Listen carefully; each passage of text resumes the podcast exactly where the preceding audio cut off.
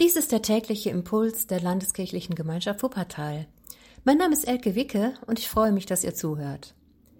Habt ihr schon mal darüber nachgedacht, was eigentlich genau die Straßenverkehrsordnung für euch bedeutet? Die Zeit, als ich meinen Führerschein gemacht habe, liegt gefühlt eine Ewigkeit zurück. Ich erinnere mich daran, dass ich Verkehrsregeln gepaukt habe, mir Verkehrsschilder einprägen musste und in der Theorie ordentlich zu lernen hatte. Als Autofahrerin die jahrzehntelange Erfahrung gesammelt hat, stelle ich fest, dass das Gelernte definitiv sinnvoll und notwendig war. Denn erst dadurch, dass alle Autofahrer, mit denen ich mich im Verkehr bewege, dasselbe gelernt haben und beachten, ist das Autofahren halbwegs sicher. Unfälle entstehen dadurch, dass einer oder mehrere Verkehrsteilnehmer Fehler gemacht oder irgendetwas übersehen haben. In dem Moment, wo die Straßenverkehrsordnung übertreten wird, kann Schaden entstehen. Oftmals entsteht der Schaden nicht nur der Person, die etwas missachtet hat, sondern auch andere Verkehrsteilnehmer werden in Mitleidenschaft gezogen. Die Missachtung, sei es versehentlich durch Unaufmerksamkeit, durch Fahrlässigkeit oder Mutwillen, kann verheerende Folgen haben, für mich und für andere Personen.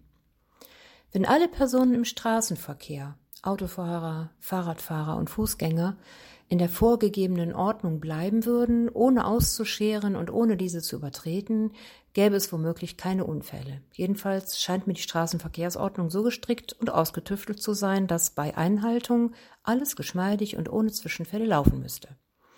Wenn wir die Realität betrachten, scheint das beschriebene Szenario der Welt der Science Fiction zu entspringen. Ein Traum. Ich möchte mal mit euch auf die Losung des heutigen Tages schauen. Sie steht in Psalm 119, Vers 10.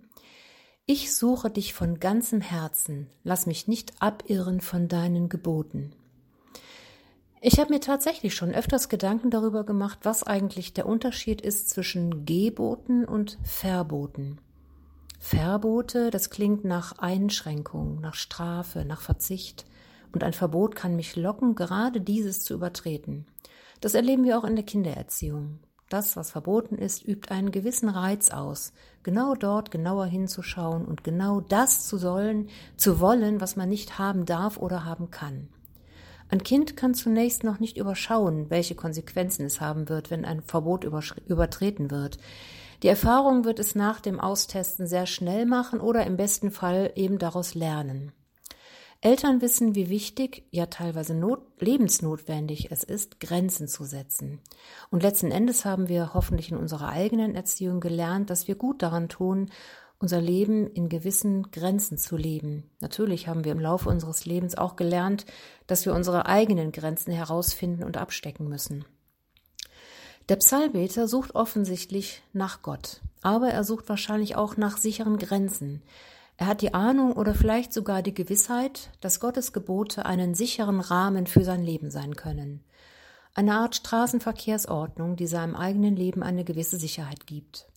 Im Konfirmandenunterricht habe ich die zehn Gebote auswendig gelernt und im Laufe meines Lebens habe ich immer mehr die Erkenntnis gewonnen, dass der Begriff Gebot hier wirklich richtig und nachvollziehbar ist. Ich empfinde die Gebote nicht als Verbote, so wie ich auch die Paragraphen der Straßenverkehrsordnung eher als Gebote sehe, als Verbote. Und auch wenn es Verkehrsverbote gibt und auch etliche Schilder das Wort Verbot im Namen haben. Gebote haben nach meiner Auffassung immer alle teilnehmenden Personen im Blick. Sie bilden eine Art Schutz für mich selbst und für die Menschen in meinem Umfeld. Gottes Gebote erlauben mir, mich in einem abgesteckten Feld frei zu bewegen. Und ich empfinde es so, dass das abgesteckte Feld, also die mir von Gott gegebenen Grenzen, mir die Möglichkeit geben, mich völlig frei zu entfalten und Leben zu leben. Mit Gott an meiner Seite, der für mich das Beste möchte. Seine Gebote geben mir Schutz und eben nicht nur mir, sondern auch meinen Mitmenschen. Übertretungen schaden mir selbst, aber auch den Menschen in meinem Umfeld. Wieder Science Fiction?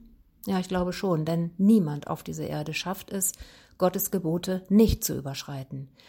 Wir alle und mögen unsere Bemühungen noch so groß und ehrenwert sein, übertreten im täglichen Leben Gottes Gebote.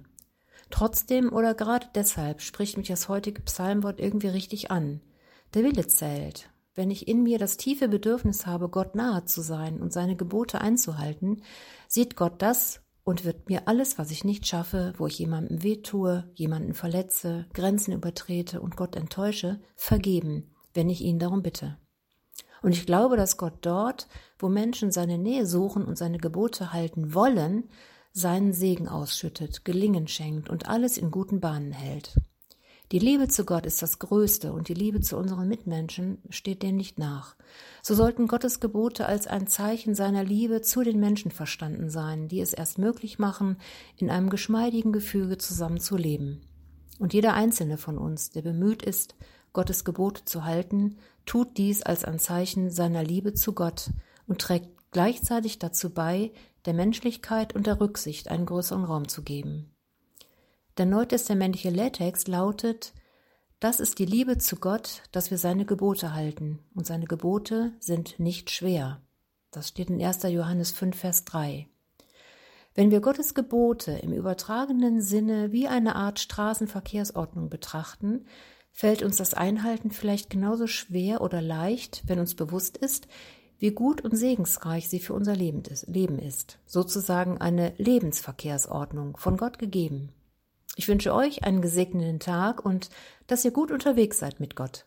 Und der Friede Gottes, der höher ist als alle Vernunft, bewahre unsere Herzen und Sinne in Christus Jesus. Amen.